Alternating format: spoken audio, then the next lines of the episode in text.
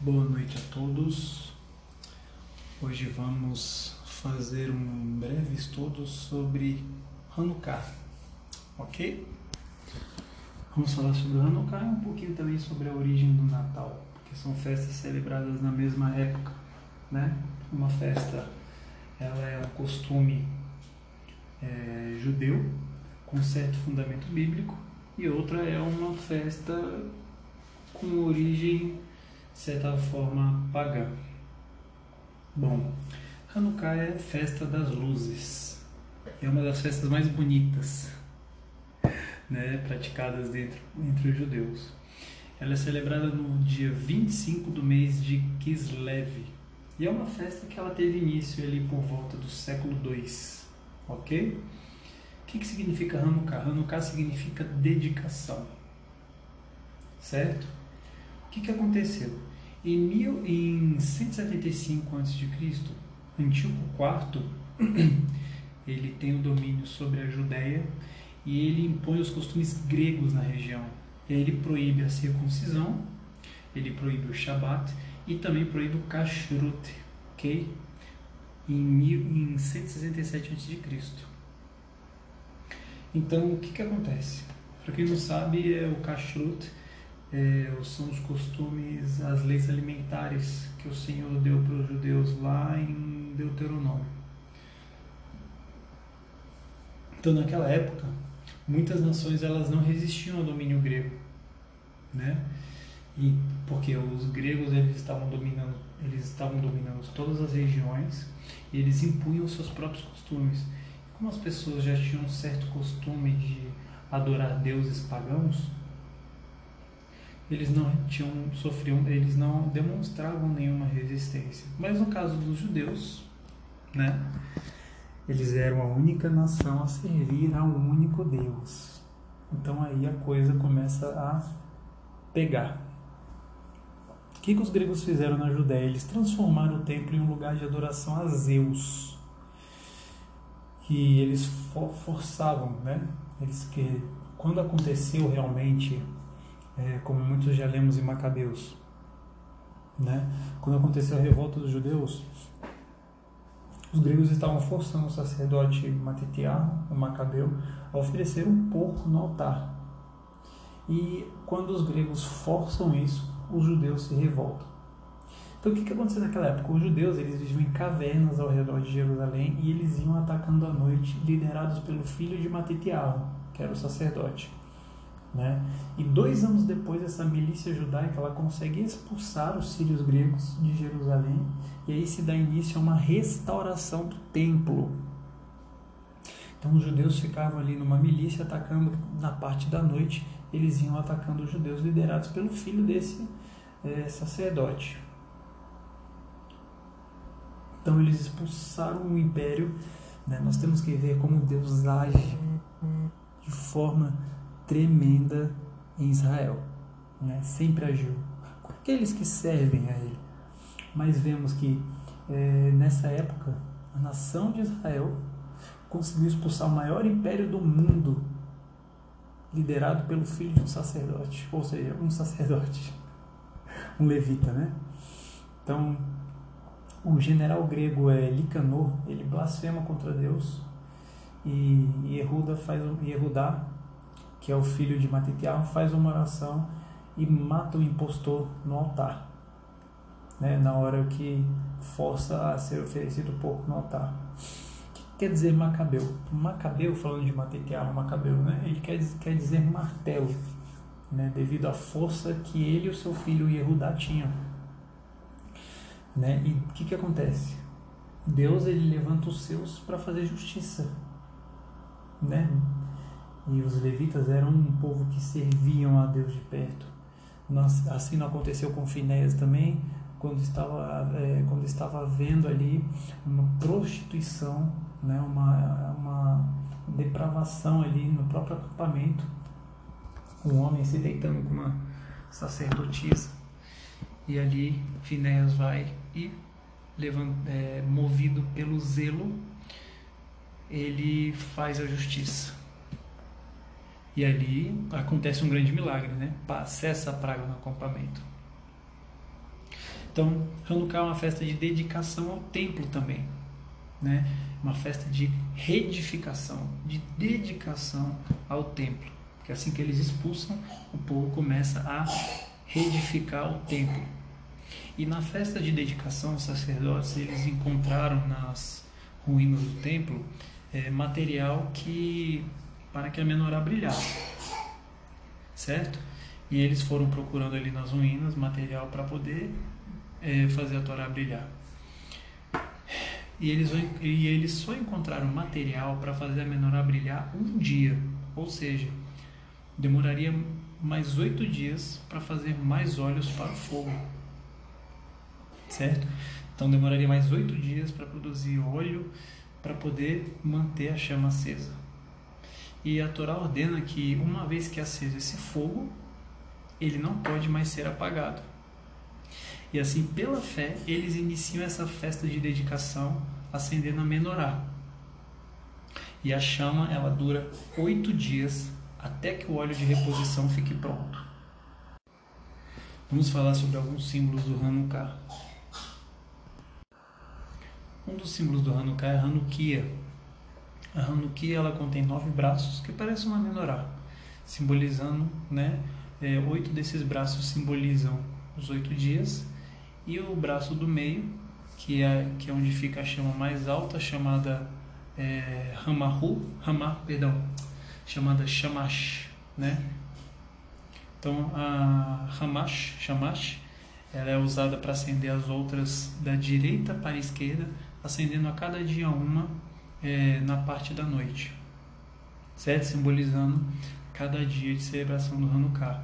E as famílias né, em Israel, eles deixam essa Hanukkah na janela das casas para que todos vejam a celebração em que dia está a celebração. Né? Se celebra nesse dia o orgulho de ser judeu, de ser, vamos dizer, de ser filhos de Deus, de servirmos a um Deus poderoso que peleja por nós, como que uma milícia, poucas pessoas, conseguiriam expulsar o exército sírio-grego, gente, de Israel, da Judéia naquela época?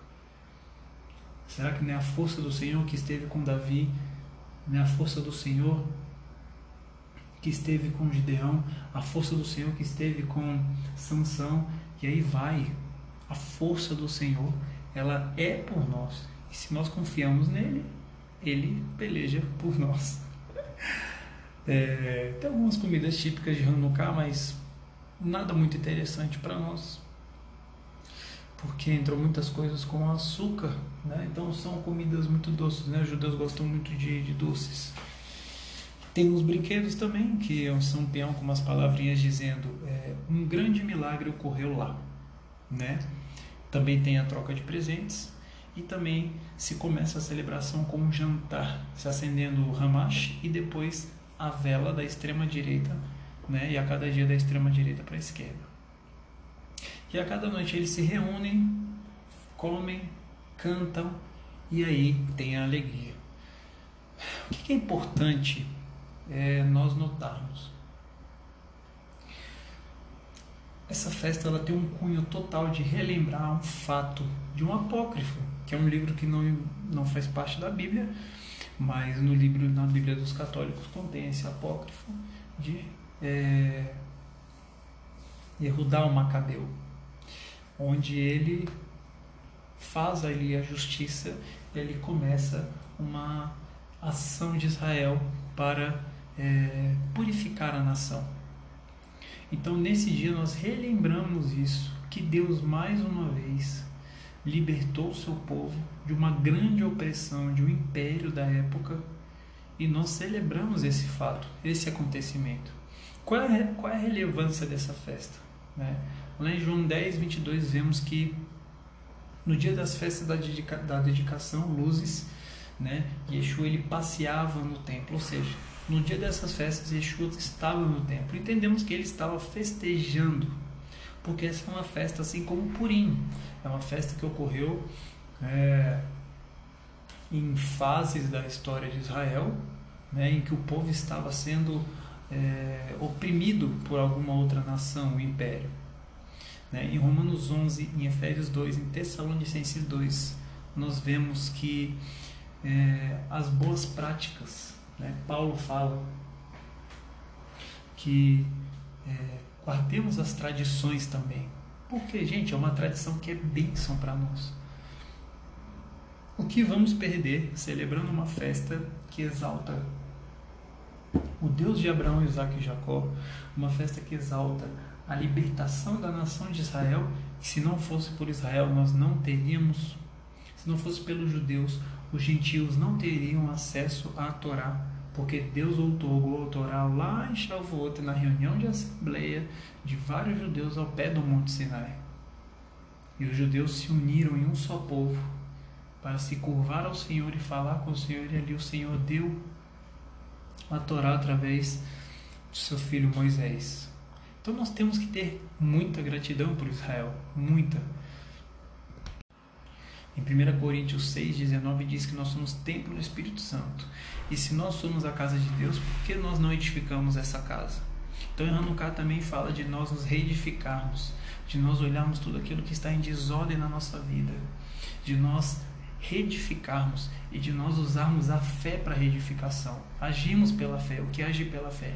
Eu agir, eu agir por aquilo que eu sei, por eu entender que eu sirvo a um Deus poderoso e que pela fé, se eu me posicionar pela fé, eu vou conseguir alcançar o que eu desejo.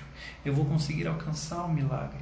Retificação fala de algo que temos que consertar, fala de uma área suja da nossa vida que temos que confessar e tomar uma ação, pode falar de várias coisas, um reparo que nós temos que fazer. Pela fé, se nós agirmos, teremos sucesso. É, uma, muitas congregações messiânicas né, é, celebram no dia 24 à noite, que é durante a festa de Hanukkah, e ungem os presbíteros da casa e também ungem os enfermos porque se traz ao povo a um lugar de arrependimento. E já que são dias de consagração, de retificação, né, temos o costume de nos reunir para nos limparmos. Então, sugiro a vocês, na congregação de vocês, que vocês também façam. Né? Ou os povos se reúnem em algum lugar para fazer. Que usar os, todo o significado de Hanukkah para nos reafirmarmos diante do Senhor e nos renovarmos. Né? É, Macabeus fala de Macabe, que é martelo, onde teve uma resistência, só recapitulando, né? E temos que entender que quanto mais nós buscamos servir ao Senhor, mais vamos enfrentar resistência, uma grande resistência. Aqui falando já da perseguição da igreja, né? E resistência, nós falamos aqui de resistência, quais são possíveis resistências? São tradições familiares as tradições familiares, anote aí, tradições, tradições familiares são as mais fortes. É difícil nós lutarmos contra as tradições familiares. Ah, você não vê mais isso. Ah, você virou doido. Ah, você está alienado agora.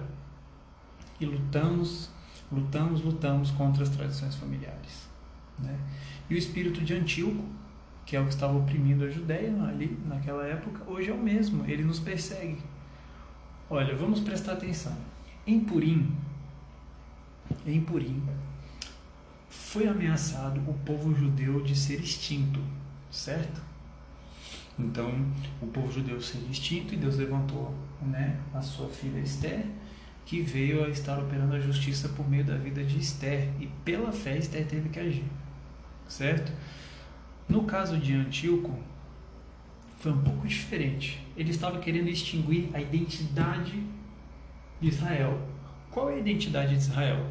Shabat, né? ele quis atacar o Shabat, a Brit Milá, que é a circuncisão, e o Kashrut, que são as leis alimentares. Ou seja, o que distinguia, uma das coisas que distinguia os judeus dos outros povos eram a guarda do sábado, a forma alimentar e a circuncisão.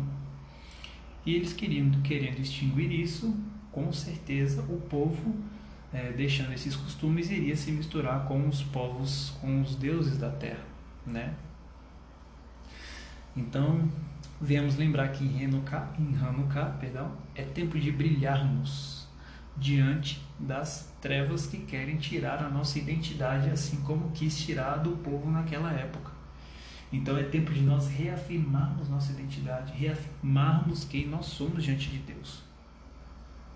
Temos que nos reafirmar, porque assim como Hanukkah, também lembrando da festa de Purim, nós lutamos para sobreviver. Lutamos para sobreviver. E as tradições que nós estamos incorporando em nossas vidas, as tradições familiares, elas se levantam como antíloco para tentar nos derrubar, derrubar tradições que estamos inserindo em nossa vida que são bênçãos, que nos fazem todas as festas, gente, todas as que estão na Bíblia e essas que o povo foi celebrando no decorrer da história, são, são festas que Esther colocou, festa que é, Esther decretou ali, festa de Hanukkah que surgiu, todas elas lembram de uma coisa: Deus e os seus feitos. Amém? Então, quantos costumes e tradições do mundo estão presentes hoje nas igrejas? Né? Muitas estão se adequando ao mundo e não estão se adequando às tradições bíblicas. Nós podemos ver isso nas igrejas. Né? Por quê? Anote aí, por que não celebrar uma festa com um cunho memorial tão lindo? Por que prezar e focar numa festa mundana e não numa festa que tem um memorial tão lindo? Gente, é questão de vamos falar, ah, vocês estão judaizando, ah, não sei o que. Gente, o que isso tem a ver com celebrar uma festa com memorial? Para para perguntar, fala, olha, eu celebro uma festa que lembra a Deus. A festa que você está celebrando, ela relembra quem? Vai estudar sobre ela. Certo? Nós temos que levar as pessoas a um nível de conhecimento. Né? A nossa identidade ela está, ela está comprometida. Por que, que a nossa identidade, a identidade da igreja hoje está comprometida e nós temos que interceder para que a igreja recupere a sua identidade? A igreja perdeu a identidade, a identidade dela está comprometida por conta da tradição mundana que está dentro da igreja. Né? E as festas elas nos trazem a verdadeira identidade. Eu já falei isso em outros, outros podcasts, mas vou recapitular aqui rapidamente. Nós temos todas as festas que nos fazem lembrar do, do Senhor. Nós temos o Shabat, né? Nós temos vários costumes. O judeu ele incorpora na sua rotina diária várias orações e costumes que sempre está relembrando ao Criador e sempre está agradecendo. O homem, nós homens hoje temos a, o ser humano ele tem a necessidade de repetir, repetir, repetir e seguir uma rotina repetidas vezes onde ele se lembre do Criador todo o tempo. Nós precisamos disso. Né? E existe só uma raiz. Qual é essa raiz? É a raiz de Abraão. Né? E isso não é judaizar a igreja. Por quê? Judaizar é tirar a identidade de alguém e transformá-la é, é, e transformar essa pessoa em um judeu. E isso não tem nada a ver em guardar boas práticas e tradições, como Paulo fala nos versos que falamos acima. Certo? Guardar as tradições e práticas só trazem bênçãos para nós. Alguém tem dúvida de que o povo judeu é um povo abençoado? O povo de Israel? Né? Então, pare para meditar um pouco sobre essa festa, sobre o seu significado, sobre essa tradição linda e maravilhosa que só traz bênçãos para a nossa vida. Durante essa festa, tem outra festa, uma tradição mundana que também ocorre, que é o Natal, certo? O, o cristianismo, né? Vamos falar um pouquinho sobre o Natal. O cristianismo ele estava sendo adotado por Roma como a religião principal. Né? É ali na época do século V e VI, o Natal foi adotado, né? Em meados dessa época. Por decreto, os cristãos eles adotam a data de 5 de dezembro como o nascimento de Cristo. O Natal, é, só fazendo um adendo, o Natal também fala de um contexto mercadológico, certo? Então, o objetivo aqui não é desfazer a alegria daqueles que celebram o Natal, mas sim trazer uma consciência. Então, é, Natal vem de Natalis, que quer dizer nascimento de Cristo que foi decretado pelo Papa Libério. Né? É, o Papa Libério ele era envolvido com os cristãos de Roma. E naquela época a religião de Roma era mitraica. E lá no ano 354, é, o Papa Públio, ou oh, perdão, lá no, lá no ano de 354 o Papa publica que Yeshua nasceu no dia 25 de dezembro. Por quê? Né? Nós vamos explicar. Lá em Roma, nessa época, se celebrava também o Natalis Invicti Solis, que em latim quer dizer nascimento do sol vitorioso. Então, em Roma, essa já era uma festa celebrada, onde o povo adorava o Deus Sol e, para maior aceitação, o que, que o Papa fez? O que, que o Papa fez nessa época? Como é, Roma né, estava adotando é, o, o cristianismo para facilitar, esse Papa é, colocou o nascimento de Cristo para o mesmo dia do, é, da celebração do Deus Sol.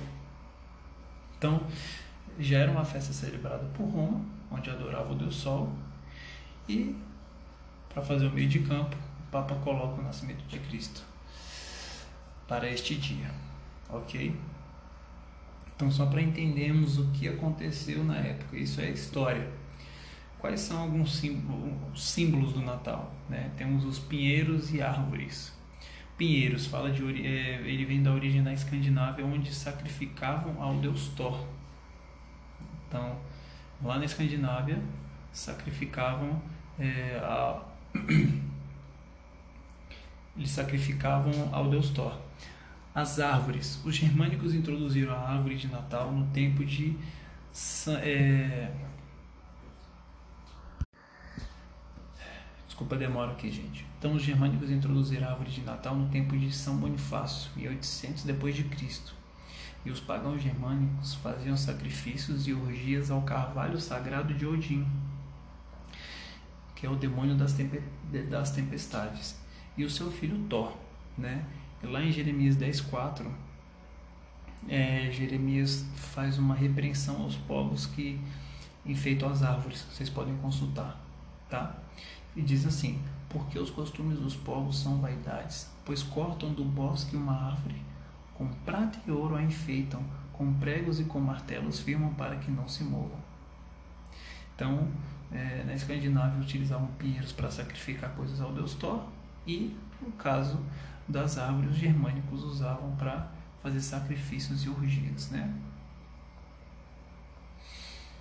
Então, é, são alguns símbolos né, de, do Natal e da origem dele, do que era feito. Vamos falar também sobre o presépio, que é um símbolo do Natal. Todo presépio é, nós vemos José, Maria, o bebê, um boi e um jumento. Né? Esses são elementos cruciais. Em todo presépio tem que ter no mínimo esses elementos. E lá em 1224, Francisco de Assis explica aos bárbaros né, no norte da Itália, estava, ele estava pregando para os bárbaros, e ele fala sobre o nascimento de Cristo utilizando uma encenação. E aí ele monta um presépio, né, e ali é o primeiro presépio a ser criado. E ele faz uma citação feita lá em Isaías 1,2, onde é... Vamos ler aqui Isaías 1:2. Diz assim Isaías 1:2: Ouçam aos céus, escutem a terra, pois o Senhor falou: Criei filhos e os fiz crescer, mas eles se revoltaram contra mim. O boi reconhece o seu dono e o jumento conhece a manjedoura do seu proprietário, mas Israel nada sabe, o meu povo nada compreende. Então, ele faz uma citação é, utilizando Isaías 1,2 para explicar é, o nascimento de Cristo. Só que essa alusão, ela, o que, que Assis faz? Ele coloca esses animais para mostrar que Deus rejeitou Israel, para mostrar a descrença de Israel em relação ao Messias, né? Só que em, lá no capítulo 44 de Isaías, ele fala palavras de amor a Israel. Então, assim, Deus repreende a quem ama, certo? Então, o presépio foi instituído lá no século XIII por Francisco de Assis. E ele cria esse presépio, né? E sempre tem um boi e um jumento, de acordo com essa alusão feita por ele. Falamos também sobre o Papai Noel. Noel significa Natal em francês. E as enciclopédias dizem que teve origem. Gente, tudo isso que está sendo dito aqui com base em enciclopédias, tá? Nada é suposição. E as enciclopédias dizem que ele que teve origem com a lenda de São Nicolau, que ele era bispo de Mira, lá na Ásia, no século IV. Então, a, Holanda adotou ele como patrono das crianças e era costume ele dar presentes para as crianças. Né? Os noruegueses eles criam é, na deusa Erta, né? e a deusa Erta o que, que acontece? Ela aparece na lareira e ela traz sorte para o lar. E além da conta que as crianças colocavam seus sapatinhos na janela e o São Nicolau passava de noite colocando balas e caramelos. E por que, que o Papai Noel desce pela chaminé, né? diz as lendas? Para trazer sorte ao lares, que é uma referência à deusa Herta. Então, isso também foi incorporado ao Natal como uma imagem, né? Como uma imagem. Então, Papai Noel ele retrata a imagem de São Nicolau, que era gordo e barbudo. E como eu já falei na, no podcast sobre Sukkot, lá eu falo bastante sobre o dia do nascimento de Yeshua, tá? mais ou menos a época. E aqui a gente vai citar rapidinho. Então, por que, que Yeshua não nasceu no dia 25, né? que é um dia de neve? né? É, lá em Lucas 2,1 diz assim: Não haveria recenseamento para o povo judeu durante o inverno? Ou seja, quem faria o recenseamento durante o inverno? Também fala lá em Lucas 1,5: Zacarias ele é, pertencia ao turno de Abias, que era o oitavo turno de 24 turnos, como está é, ordenado lá em Crônicas 24, do 7 ao 10. Então, ou seja, Zacarias estava no Zacarias estava no oitavo turno. Né? Então tinha um rodízio de sacerdotes, eram 24 turnos e durante o ano, é, nesses turnos, ficavam é, de dois em dois sacerdotes eles revezavam. Lá em Êxodo 2, 1 ao 2, diz é, sobre o início do ano litúrgico, né, que se dá em Pessa. E Zacarias estava no oitavo turno, que cai mais ou menos em junho e julho, pelo calendário. Então, se Isabel, como está lá em é, Lucas 1, 8, 9, Lucas 1, 26, 36, se Isabel, esposa de eh, Zacarias, ficar grávida de João Batista em junho, julho, né, em junho, que, que dá mais ou menos ali em junho, diz lá também em Lucas 1, 26, 36 que no sexto mês de Isabel ela visita Maria que acabara de estar grávida. Ou seja, de, de como, ela, como, ela, como em junho ela engravidou quando ela estava no sexto mês, já estamos falando de dezembro. Se Maria engravidou em dezembro, nove meses depois, ali dezembro, janeiro, temos setembro, certo? Ou seja, Yeshua nasceu em meados de setembro.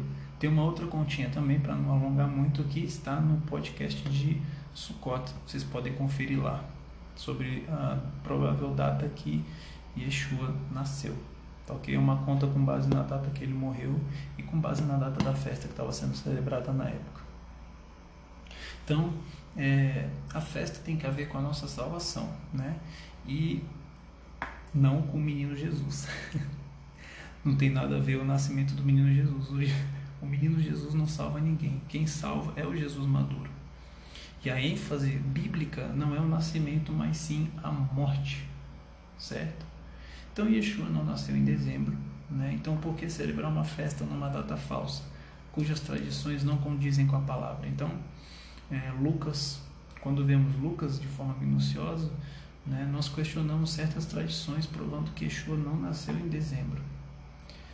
E Lucas 2,8 né, diz que vemos que os pastores não guardariam suas ovelhas numa vigília, numa noite de inverno rigoroso como é que iriam colocar o menino Jesus numa manjedoura na época do inverno? Não tem como, a manjedoura ficava num lugar aberto. Então, assim, não tem cabimento algumas colocações. Então, assim, são apenas curiosidades e aqui uma breve, um breve relato do que é o Natal, tá? Então é isso, gente. Deus abençoe vocês para ficar objetivo para todos ouvirem. Qualquer dúvida, só me chamar, ok? E Deus abençoe a todos. Tchau, tchau. Boas festas para vocês. Vamos celebrar um Hanukkah cheio da presença do Senhor e ser iluminado pela presença do Senhor. E que, que nós permitamos que a luz de Deus ilumine todas as áreas da minha e da sua vida e possamos estar limpos